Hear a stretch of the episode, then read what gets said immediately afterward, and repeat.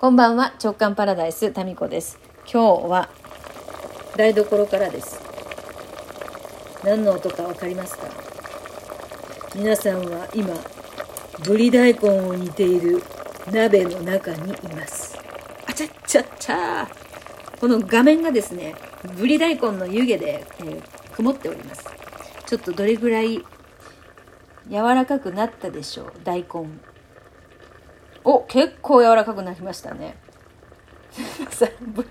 このぶり大根の大根あの菜箸でどうかなって様子見すぎてめっちゃ穴あき大根になってるんですけど皆さんはあれですかねぶり大根を作る時にちゃんと竹串で刺す派ですか？私はもうね菜箸でいっちゃう派なんですね。そうすると見た目的になんか穴がすごいことになってますけど。まあいいでしょう。味はあの美味しいと思いますんで、ね、なんかぶり大根ってなんだかこう懐かしいお家の食事みたいな感じがしますよね。はい。じゃああとはお鍋にお任せしてと。えー、明日から3連休ですね。やっぱ9月は3連休が多いね。先週もそうだったから。もう週末が来ました。で今週末ね私はですね東京に行くんですよ。24日に。でふとさっき見たらもう台風が来てるんじゃない？これ。しかも24日やばい感じじゃない？まあ今回の15号はそんなに大きくはないみたいですけど強い台風じゃないみたいですけどこれ飛行機飛ぶのかな？これはね新幹線に変更しといた方が良さげな感じですね。ちょっと新幹線への変更を、えー、試みましょう。5時間だって新幹線だと福岡からね。でも昔7時間以上かかったような気がしてたんだけどな大学時代ね。5時間。5時間大したことないですよね。5時間も全然平気でぼーっとできるんで、うん、なんか最近あれだもん。大阪とかあのあの辺大阪あたりは大阪神戸あたりはですねえもう着いたのって逆に。そんな感じ。どんだけぼーっとしてんのかって感じですけど東京5時間とか全然全然平気ですよ。全然。じゃあ新幹線に帰るか。ね。えー、ということで、えー、ちょっと行けるかどうかドキドキしながらもね25日にですねチッタの10周年記念パーティーがありましてそれに参加予定なんですよ。なんかちょびっとだけね登壇するということでまあ56分7分とかそんなもんですけど、まあ、お祝いの祝辞じゃないですけどね祝トークを若干する予定なので、まあ、なるべくねもうおめでたい席なんでね駆けつけたいなと何としてでも行くぞみたいな。そういうあの思いでおります。はい、でえちょっと知ってましたところでところでですよ。明日9月23日は何の日でしょう？まあ秋分の日っていうのはそうですけどそれ以外。はい。23日。実はですね2022年明日をもってして残り100日なんですよ。ですから今日は101日目。で明日は明日からだから100日になる明日が100日。でそこから2022年99日残り98日97ってカウントダウンに入っていくんですよ。だから3桁から2桁になる日なんですね。そうなってくるともうあなたも2020年もあ2022年もあっちゅう間に終わるってわけですよね。でこの残りの100日どう使いますか ?You はどう使うよ。20この3日からの100日間。これが来年2023年をどんな1年にするかっていうことをね決めた決めたりするんじゃないかな。あそういえばあのおめぐさんからお問い合わせ来てましたけど今年年間プラン作成しない講座その前までは年間プラン作成する講座だったんですけどそれってやるんですかっていう話のねお問い合わせが来ておりまして。もうかれこれ5年ぐらいやってるね毎年。今年はさやろう。そういう声がね。なんかみんなが忘れてるならもうやるのやめようかなっていうのもちょっとあったんですけど。もうほんと。ごめんなさい。ほんと。適当で。いやいやいや。毎年ね年末はやる方向で言ってるんですけどでもほら誰もそんなんさ楽しみにしてないものは別に私がやらなくてもいいんですよ。だけどいややり、ま、やらないんですかっていう声が上がってきたってことはいややりやりますやりますよっていうね喜んでってことですよね。で、まあ、去年は年間プラン作成しない講座ということでやったんですけど、まあ、今年は、まあ、結局ねあの同じなんですよ内容は その年間プラン作成講座も年間プラン作成しない講座も受けてくださった方は、まあ、結局内容としてはですねあの同じなんですよね。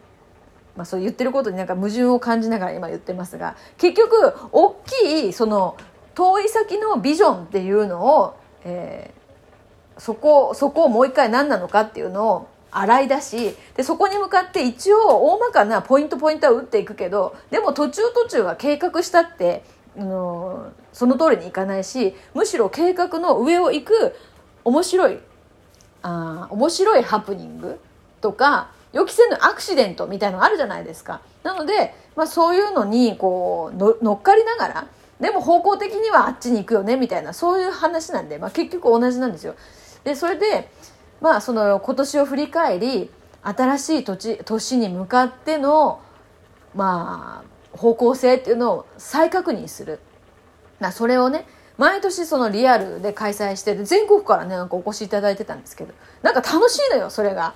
うん楽しいは 楽しいなんかなんかさ今年さ何したとかっていうのを振り返ることってあります？まああるかあるけど寂しく一人で振り返ってんでしょ？なんかこれもできなかったなあれもできなかったなみたいな。ここ反省とかさそんな感じじゃん？なんか振り返りって。そうじゃないのよ。あじゃあすいません。菜箸があのボールに当たりました。そうではなくてなんかねこうこういうこともあったよね。ってこんなこともできたじゃん自分みたいな。なんかそういう雰囲気の中で振り返りをしたいわけですよ。だから反省じゃなくてそのこういうことできたよねっていうこうなんか場の雰囲気って必要なんですよね。えー、それをまあ私も毎年楽しみにしてて。で去年はオンラインだったけど今年もややらないんですかってその声。嬉しいですね。今のは醤油瓶ね。お行儀悪いな菜箸で。嬉しいじゃないですか。なので今年もやろうかなと思っております。今年はねちょっとリアル開催の方向で行こうかなと思っています。場所は今のところ福岡で考えてます。で10月11月頭ぐらいに行きますか。初のだからこのコロナコロナが始まってから初のあれですよリアル開催ですよ。まあ、この間あのクラブ JK で JK 塾の同窓会はやりましたけど講座としては初ですよ。久しぶりに3年ぶりになるのかなだから。え2年ぶりか？やりやりますか？やろうではないか。おめでとうございます。すごいね。効果音台所で自分でいろいろできるよこれ。これ何でしょう？これ鍋です。これは醤油。お盆。はい。これ鍋です。ペットボトル。あの痩せる水って書いたペットボトル。これね。本当に。いやいややります。やります。やります。やります。はい。古いね。もういちいち古いんだからもう本当に。やるやるよ。11月にやりましょう。はい、日程などはあのメルマガタミチャンネルでお知らせしますのでお待ちください。えー、っとそうそう今日だからあとね100日なわけですよ。100日あったらさいろんなことできるけど一つ何か習慣何かを習慣新しい習慣始めるそれから今やってる変えたい習慣を改めるっていうその100日に当てるのもまたよしじゃないでしょうかね。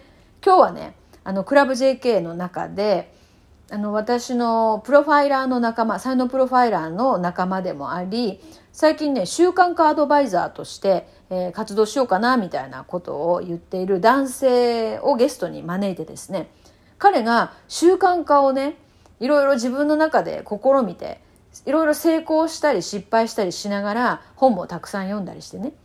でまあプロファイルは基本やっぱ全員オタクなのでオタクに研究した結果習慣化についていろんなことがね見えてきてでそれをあの、まあ、講座とかで呼ばれてねお話ししたりする機会もこう増えてこれからそれやっていきたいななんて言っててですね今日ゲストで出てもらったんですよ。いや面白かったね今日も。あのそう今日のねメルマガタミチャンネルでもさっきお送りしたんですけど習慣化にとってやってはいけない2つの G っていうのがね G。G ね。あの ABCD。何でもか、なんかアルファベットとかさ、省略するの好きよね。えー、やってはいけない 2, 2つの G があるんですよね。それはですね、我慢と頑張りなんですよ。我慢と頑張りってなんか習慣化とさ、もう当たり前のようにくっついてる気がするじゃないですか。だから我慢と頑張りがないと習慣化にチャレンジしてる気がしないっていうね、そんな感じもしないでもないですよね。でもこれがいらないっていうやつね。で、これは、そのクラブ JK の中で今年習慣化についての実験をみんなでやっている中で、これはもうなんか、みんなもそうだよねっていうところにはもう気づいてだと思うんですよ。うん。だってこう我慢とか頑張りって結局続かないから。でね、それまあ今日改めてその今日ゲストのこのね、トークの中でも、あの、そこが明確になったわけなんですが、で、もう一つね、大事なことが分かったの今回。それはね、その、じゃあ習慣化に必要なのは何かって言われると、本当にこうやりたいのかっていう、その自分の本当に叶えたい夢ですよね。で、そこに向かって習慣化っていうのを、あの、道具として使っていくわけだから、その習慣化あと本当に叶えたい夢と習慣化のためのこのシステムですよ自動化のシステムその自動化のシステムがめっちゃ大事ということだったんですけどこの自動化システムを作るにあたって要になってくるのが自分カスタマイズなんですよ。で自分用にこの仕組み自動化の仕組みをカスタマイズしなければいけないんですけど自分はどういうのが好きでどういうのが嫌でどういうのだったらあの頑張りとか我慢なしでできるかっていうふうにつまり自分のこと特性とかがよく分かってないとその自動化システムが作りにくいんですよだからやりながら微調整していくっていうのももうこれもね現実的なんですけどなのでやっぱりこう回り回って思うのが日記とかノートっていう自分と対話する時間ってめっちゃ大事なんですよ。ということで、えー、日記ナイトの方もですね、あと30名ほどになりますので、そちらも引き続きお待ちしております。